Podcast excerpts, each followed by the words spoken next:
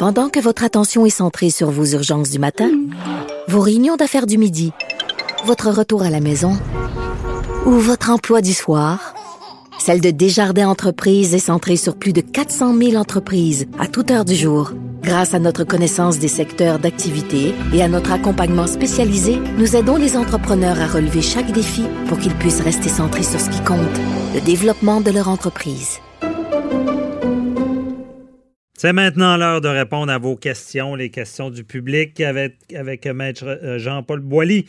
Euh, qui est avec nous. Toujours, sans frais, aux frais de Cube Radio et de la haute direction, mais pas pour vous. Et puis, ça nous fait plaisir de répondre à vos Sans frais, sans frais, vous ne recevrez pas de facture. On fait souvent la blague.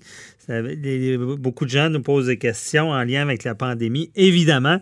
Euh, donc, euh, il y a Charlotte F. de La Prairie qui nous demande sur la ligne 187 Cube Radio si le gouvernement peut rendre le vaccin futur contre la COVID-19 obligatoire, qu'elle, euh, car elle part, euh, pardon, euh, elle a peur que ça ne fonctionne pas si ce n'est pas le cas. Oui, ça, écoutez, je prenais cette semaine notre ami Richard Martineau, qui était, qui recevait l'ancien joueur de hockey Georges Larac. Mhm. lui, euh, bon, les vaccins, il ne croit pas à ça. Il a droit, le droit à sa, façon de penser, là, mais c'était pas très scientifique comme, euh, comme réponse, ce qu'il donnait. Puis je pense que Richard le, le, mis, le, le, tassé un peu dans le coin. On sait que c'est un joueur de hockey qui est assez solide, là, Georges ouais. mais je pense que Richard, il a, donné, il a donné une bonne mise en échec. mais peu importe. Écoutez, euh, la réponse, c'est il pourrait le faire. C'est sûr qu'il pourrait le rendre obligatoire. Ça s'est déjà fait dans le passé. Rappelez-vous le SRAS, euh, bon, le, H1N1. Mais euh, il ne l'avait pas rendu obligatoire. Il n'était pas obligatoire. la loi, la loi sur la santé publique prévoit qu'ils peuvent. Ils peuvent le faire en vertu de la loi sur la santé publique. Parce que la, façon de voir, mais évidemment, il y a des gens, bon, vous avez euh, les témoins de Jéhovah qui ne veulent pas de perfusion sanguine, là, parce que ça, ça salit l'âme. Mhm. Écoutez, je ne suis pas expert en religion, et je me le prétends, je me prétends pas non plus. Mais il reste que euh, c'est quelque chose qui peut être prononcé par la loi, on l'a vu, parce que c'est une question de santé publique, puis c'est une question de protéger la population. Donc, la réponse à cette dame-là, c'est que oui, elle pourrait, euh, euh, il pourrait rendre ça obligatoire. Le problème, c'est qu'il y a des gens les gens qui ne veulent pas avoir un vaccin, euh, c'est difficile de les forcer, puis de les asseoir sur une chaise, puis de les attacher, puis d'avoir une ordonnance pour se faire piquer. Je pense que les tribunaux pourraient pas se rendre là. Le problème, c'est de, de, de convaincre la population de dire, écoutez, vous le faites vous le faites parce que le vaccin, si vous ne l'avez pas, puis que les autres l'ont, finalement, là, les autres vont avoir un vaccin pour vous protéger, vous. Alors, ça devient injuste, à un moment donné, pour la population. Donc, une question, effectivement, de gros bon sens. C'est un peu comme les masques. On dit, si vous allez dans des endroits publics, le masque n'est pas obligatoire, mais il est fortement recommandé.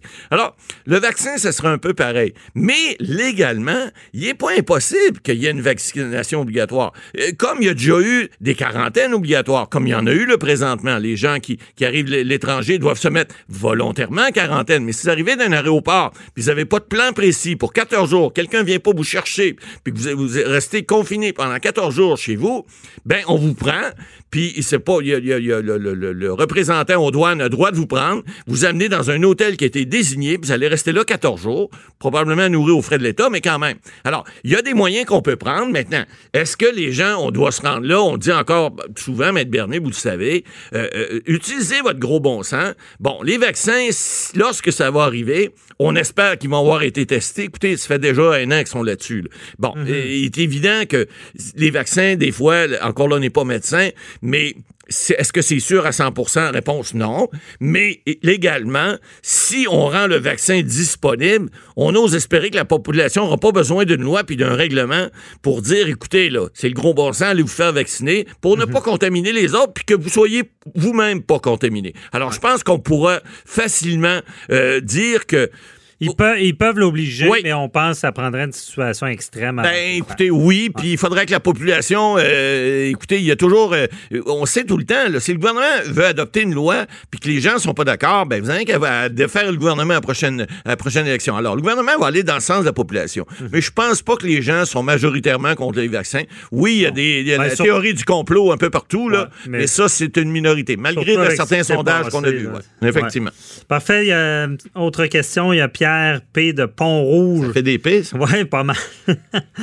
euh, veut savoir comment les assureurs peuvent refuser de couvrir les centres pour personnes âgées.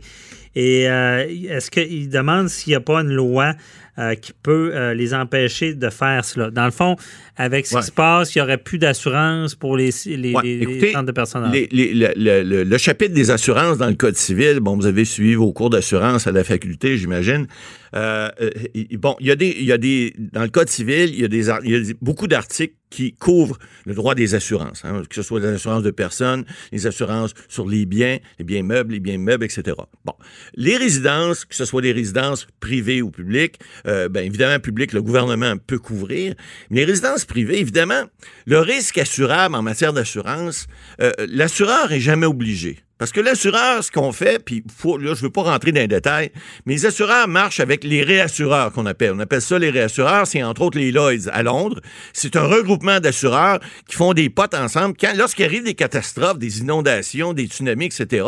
Parce que des gens, des fois, qui sont couverts, il y en a d'autres qui ont des clauses d'exclusion, malheureusement, là, puis euh, des refoulements d'égouts, etc. Mais c'est le même principe. C'est que l'assureur, lui, lorsqu'il prend un risque assurable, qu'on appelle, euh, lui, il va évaluer en fonction d'un nombre de personnes comment ça coûte. Si, dans son risque assurable, vous restez, par exemple, dans une zone inondable, ben, il va vous dire, écoutez, je vous assurerai pas, vous allez être inondé. C'est sûr que vous allez réclamer. Alors moi, mon risque est dans le code, il est jamais obligé d'assurer un risque si le risque n'est pas raisonnable. Alors, dans le cas de la COVID, malheureusement, on a vu beaucoup de résidences dernièrement qui disent, ben là, mon assureur veut plus m'assurer. Il y a une façon de le faire. Bon, le gouvernement, souvent, peut être son propre assureur. Hein. Le gouvernement, on dit, euh, par exemple, le gouvernement fédéral euh, n'emprunte pas dans les, banques, il emprunte, à la Banque du Canada. Alors, c'est lui qui émet l'argent, c'est lui qui a des réserves d'or, c'est lui qui fait euh, son, son propre emprunt. Il est son propre emprunteur. Maintenant, est-ce que les provinces, par exemple, pourraient pas mettre en place certains programmes de couverture? On l'a, par exemple, au niveau, je vous donne un exemple, l'assurance maladie, vous présentez votre carte à l'hôpital, vous payez pas, c'est le gouvernement qui paye. En fait, c'est vous dans vos poches avec nos impôts qu'on paye à, tous les, à, toutes les années. Là. Mm-hmm. Euh, je viens de faire mon rapport d'impôt, et c'est toujours ma petite prière du mois d'avril. Mais heureusement, cette année, on n'a pas à payer avant le mois de septembre. Mais quand même, il reste que ça fait en sorte qu'on on, a, on a on aura la possibilité probablement de regarder pour faire une espèce de pool, passez-moi l'expression, de espèce de regroupement auprès de ces associations-là pour qu'ils puissent ou bien recevoir une assurance qui, qu'on dit umbrella, là, qui peut couvrir ces résidences-là, ou que le gouvernement prenne en charge. Parce que sinon, si vous avez un centre de personnes âgées, vous avez 70 ou 80 euh, bénéficiaires qui sont là, et puis que là, il arrive un événement, puis que vous n'êtes pas assuré, ben bonsoir la visite, il n'y aura pas de réclamation, ils vont faire faillite. C'est ça qui va arriver. Alors, il faudra que le gouvernement, malheureusement, intervienne, parce que ces pandémies-là, ces choses-là font en sorte que l'assureur, lui, qui, excusez, il est pas plus cave qu'un autre, il dit, moi, j'ai mon risque est bien trop grand. Tu vas me payer, mettons, 10 000 par année par assurance. C'est sûr que je dois te payer 500 000 ou 1 million en réclamation. Et j'ai aucun intérêt à aller assurer ça. Alors, dans ce temps-là, ben, il faut trouver d'autres solutions. Puis malheureusement, ben, ces solutions-là passent. Si le contrat est déjà signé. S'il est signé, pas de problème. Non, ils ne peuvent pas le canceller. Mais souvent, ces polices d'assurance-là sont signées pour un an, deux ans ou trois ans maximum.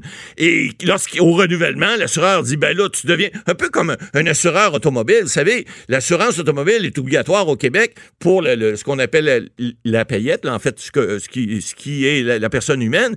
Mais pour le, le véhicule, si vous avez déjà eu trois ou quatre accident, l'assureur n'est pas obligé de vous assurer. Il va dire non, monsieur, je vous assure pas, madame, ou je vous assure, mais ça va vous coûter une palette. C'est comme les jeunes, ça coûte plus cher parce qu'ils ont plus de danger statistiquement ah parlant, de faire des, accidents. Euh, les calculs sont actuariels. Tout est Il n'y a rien qui est laissé au hasard. Bon, euh, on va parler des campings. Au euh, Les campings, oui. Il y a Lucie qui nous écrit sur la page Facebook. elle comprend que les campings vont réouvrir, oui, le 1er juin. Il y a beaucoup d'heureux là-dessus. et elle demande si elle va pouvoir faire des activités normales avec ses trois enfants. Oui, là, il faut s'entendre. Il y a eu des annonces de fait là, dernièrement pour dire, bon, les campings vont réouvrir. Euh, ce que j'ai vérifié, en tout cas à date, là, euh, ça sera pas les campings que vous avez connus, madame. Oui, ça va être le fun, oui, ça va être en plein air, mais oui, ça va être à distance. Parce que là, écoutez, il y a euh, toutes sortes d'activités qui, normalement, se font dans des campings. On parle de, de, baignade. Hein? Bon, là, si c'est un lac où votre terrain de camping est, vous allez être plus chanceuse parce que les piscines, semble-t-il, que ça ne fonctionnera pas. En tout cas, jusqu'à nouvel ordre, à moins que le gouvernement annonce d'autres choses. Mais c'est plus difficile de garder une distance sociale dans une piscine que si vous êtes dans un lac au beau milieu dans votre chaloupe, euh, puis que l'eau est fraîche là, au mois de juin ou au mois de mm. juillet, c'est pas mal plus facile. Bon, évidemment, est-ce que vos enfants vont aller à l'eau avec une flottaison? Probablement, dépendamment de l'âge, il faut faire attention des questions de sécurité. Bon, est-ce que vous allez pouvoir jouer à pétanque? Possiblement à distance. Ça, c'est au fer à cheval peut-être aussi, en gardant une distance de 2 Vous savez, il y a toutes sortes d'activités qu'on peut faire à distance. Mais là, est-ce que le casse-croûte euh, à patate qui est situé à l'entrée généralement des campings avec les bons vieux hot dogs estimés. Est-ce que vous allez pouvoir aller en manger? Réponse probablement oui, mais pas sur place. On parle de take-out. On parle de faire comme les comptoirs, de prendre la nourriture, puis vous allez la manger à votre, à votre, euh, à votre emplacement sur votre table. Bon, les feux de camp le soir, la même chose. Est-ce que vous allez pouvoir en faire? Possiblement en famille, oui. Est-ce que vous allez pouvoir vous réunir avec Présentement, le décret prévoit encore trois familles ensemble, dix personnes. Réponse oui. Encore là, à distance, vous êtes à l'extérieur. Rentrez pas dans les roulottes ensemble. Faites pas un parti de roulotte, c'est pas le temps. Mais il reste que certaines activités vont pouvoir se faire.